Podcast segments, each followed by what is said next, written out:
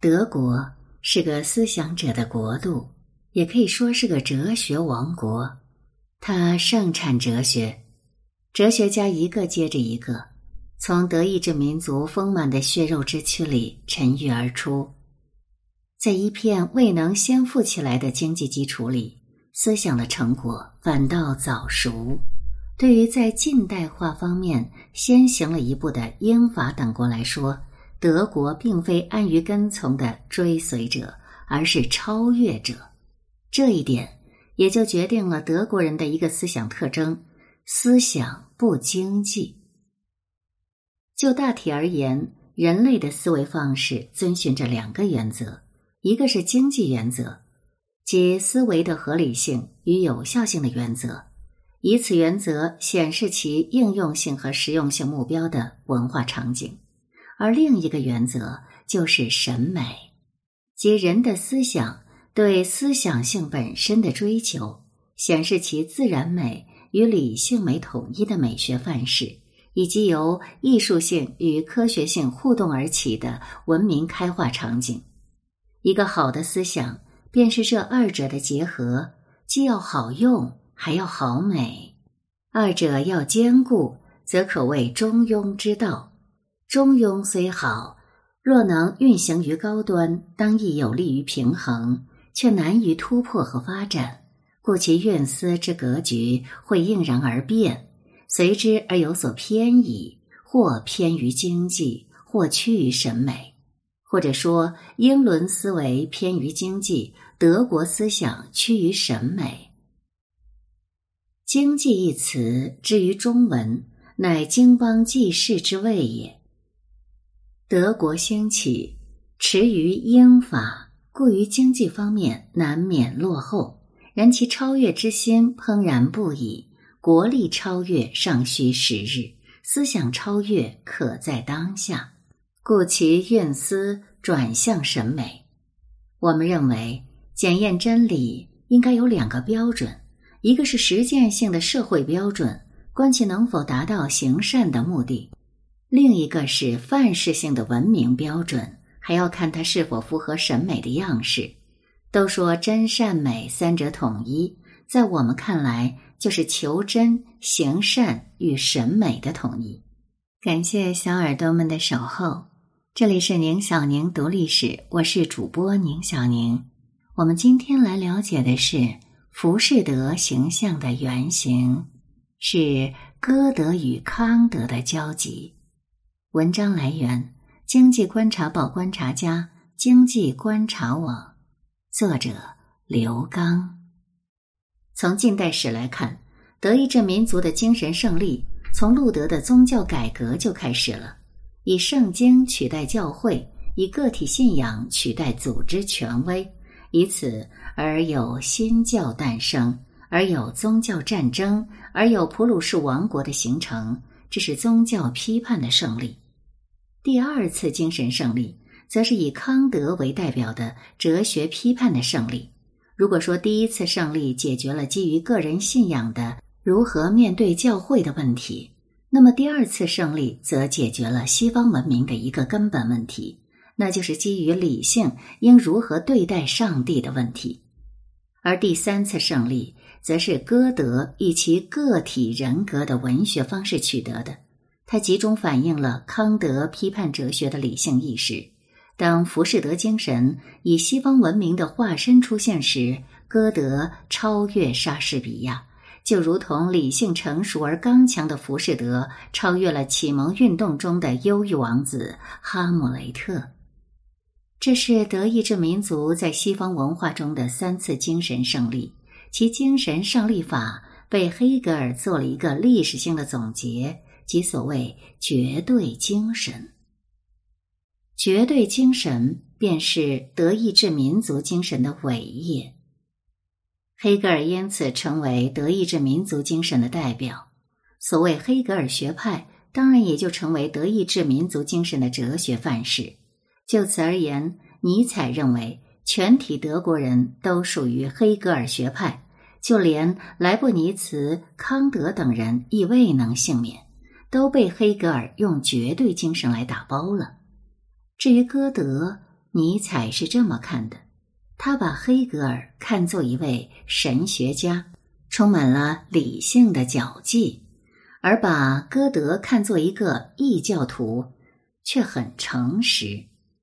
但即便差异如此，两人也不乏相似之处。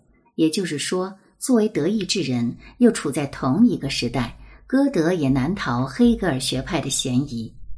可黑格尔在给歌德的一封信中坦言道，自己的精神发展过程无处不见歌德的踪迹，并称自己在精神上是歌德的一个儿子，还说。他不仅从歌德那里获得了内在的力量，收获了精神营养，用于抵制抽象，而且以歌德的形象作为照耀他前程的灯塔。当歌德的《少年维特的烦恼》出版时，曾被人指责为替自杀行为做辩护，是反基督教的。对此，黑格尔挺身而出，以《谁在抽象的思维》一篇文章成为歌德的护法。除了浮士德，歌德晚年作的东西方诗集也被黑格尔所特别喜爱。正如邓小芒所言，黑格尔有三种精神标本，浮士德为其一，还有两位，便是哈姆雷特和堂吉诃德。他指出，在精神现象学中有理性篇，将理性一分为三：一为观察理性，一为实践理性。另一则是相当于二者的统一，表现为社会历史的过程。那就让我们借用康德哲学的一个说法，将它称之为历史理性吧。作为文学形象，浮士德比哈姆雷特和堂吉诃德晚出，在文学创作的深度上，也就是在以文学反映文明的本质上。歌德显然超越了他的两位先贤塞万提斯和莎士比亚，深入到西方文化的根本里去了。若以自由为快乐之本性，那么追求快乐便是自由的表现，也可以说是追求自由。而追求自由，便来到了西方文化的起点。诗句《浮士德》正是在这一点上开篇的。当那位经院博士在书斋里做了他应做的一切，也成就了他作为一名哲人和智者，成了一位了不起的人物。否则，上帝与魔鬼也不会拿他来打赌，在他身上下注。当他就要成为一个集大成者的时候，突然苦闷起来，因为他发现自己行将就木，愈发暗淡了。魔鬼就来提示他。生活之树常青，而理论总是灰色的。于是他跟魔鬼走了，投入到生活中去，从理论理性走向了实践理性。在魔鬼到来之前，浮士德像康德那样活着，活在自我封闭的理论理性里，活出了许多思想成果。可当他一旦活透，上帝便从他的认识论的范畴里消失了，去哪儿了呢？有一个好去处，头顶上的星空，心中的道德律，往实践理性里去了。歌德在写《浮士德》时，他的脑海中有可能浮现了康德的身影。康德是一座思想的雄峰，他要在巅峰上写作，用文学形象的浮士德再现哲学世界里的康德。也就是说，他很想用浮士德来回答。假如康德走出书斋，会发生什么？在书斋里写实践理性批判，同写纯粹理性批判并无分别。恶是什么呢？奥古斯丁忏悔录里说，恶是善的缺乏，而魔性就是在善的缺乏中以否定的方式显现出来的。可人类世界里。善的缺口究竟有多大呢？它是人性的珍稀品种，还是人的普遍属性呢？人之初性本善，在性善论里，善具有普遍性。我们可以说，恶是善的缺乏。在性恶论里，我们可以这样说吗？摩菲斯特与浮士德里如是说。我们已知。歌德同奥古斯丁以及中国的孟子一样，都是主张人性善的，但善很脆弱，人性经不起摔打，善也受不了折腾。苍蝇不叮无缝的蛋，恶魔当然也要钻人性的空子，潜入善的缺乏里。人性的裂缝有多少，善的缺口有多大，人类受制于恶魔的程度就会有相应的减少与增加。善无圆满，缝隙难免，故恶必有限。可不，就在浮士德的生命里，裂缝出现了，一种否定的精神，死亡意识奔溢出了他的身体。尽管他已老迈。身上已无哈姆雷特王子的青春气息，但生还是死作为问题依旧存在。我们知道，追求快乐之于个体，取决于每一位个体的自由任意性，或称之为自由的自发性。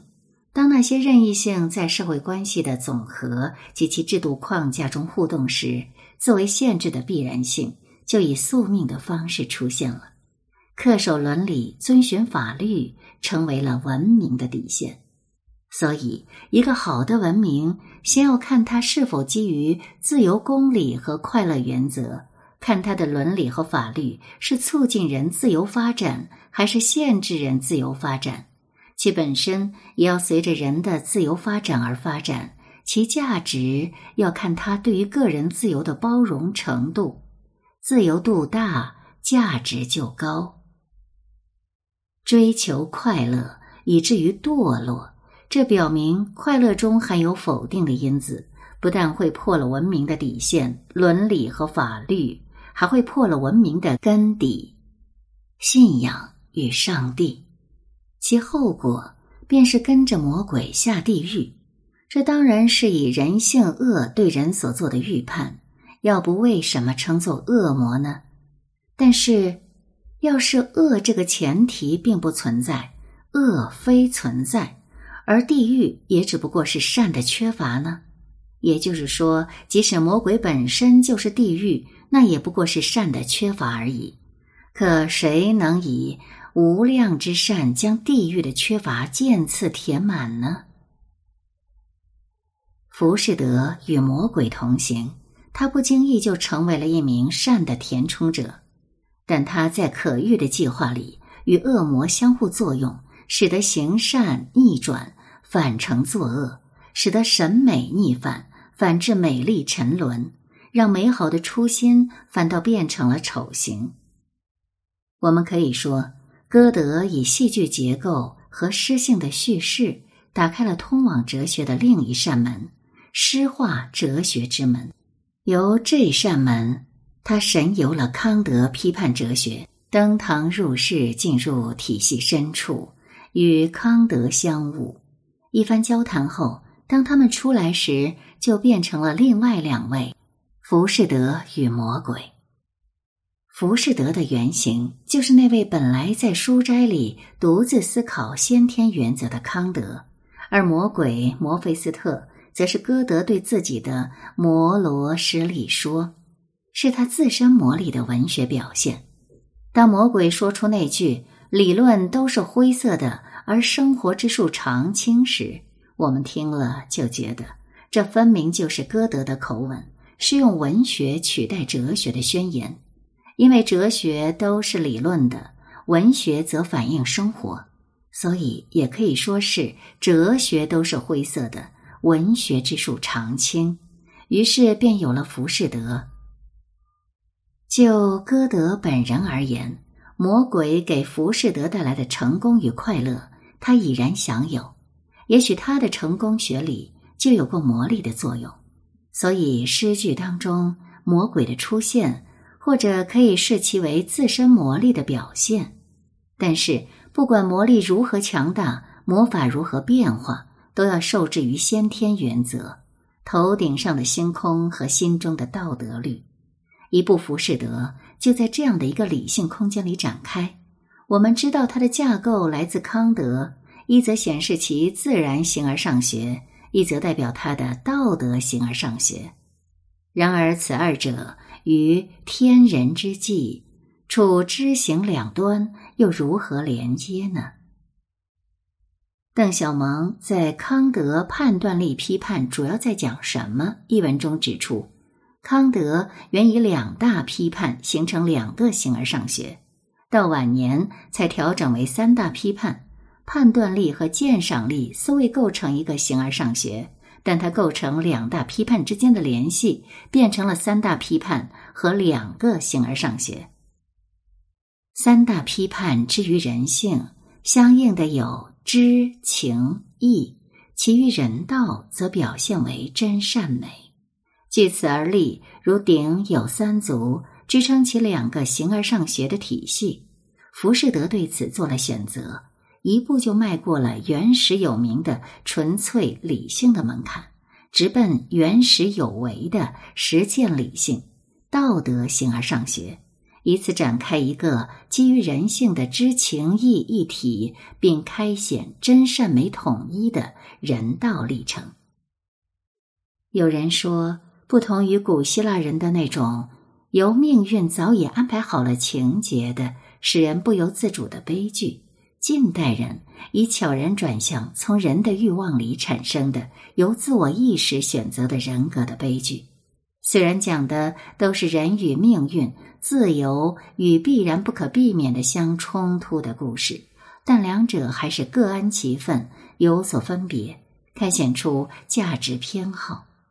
前者安于命运，趋于必然；后者却以人为本，以求其自由。歌德的《浮士德》显然属于后者。从这部诗句当中，我们看到了。歌德与康德有所交集，其交集可以说是后生歌德，不但以文学的最高形式诗向其哲学前辈康德致以崇高的敬礼，而且以对真善美的文学表现来重启三大批判哲学体系。同时，在浮士德这个形象上，我们还看到了莎士比亚和塞万提斯的影响。经由哈姆雷特式的悲情王子的审美阶段，使得江山美人归一、英雄社稷苦练，进而至于堂吉诃德式的德行骑士的行善终端。在临死之前，浮士德以其不懈的追求、求真、审美、行善，使自己变成了另一位堂吉诃德，产生了至乐的幻觉。那至乐便是。带着美去死，但不是东方武士的那种刀光剑影的死法。虽然至乐无乐、至乐无我，看似庄子，但也不是那种中国式的顺其自然的自由自在的死法。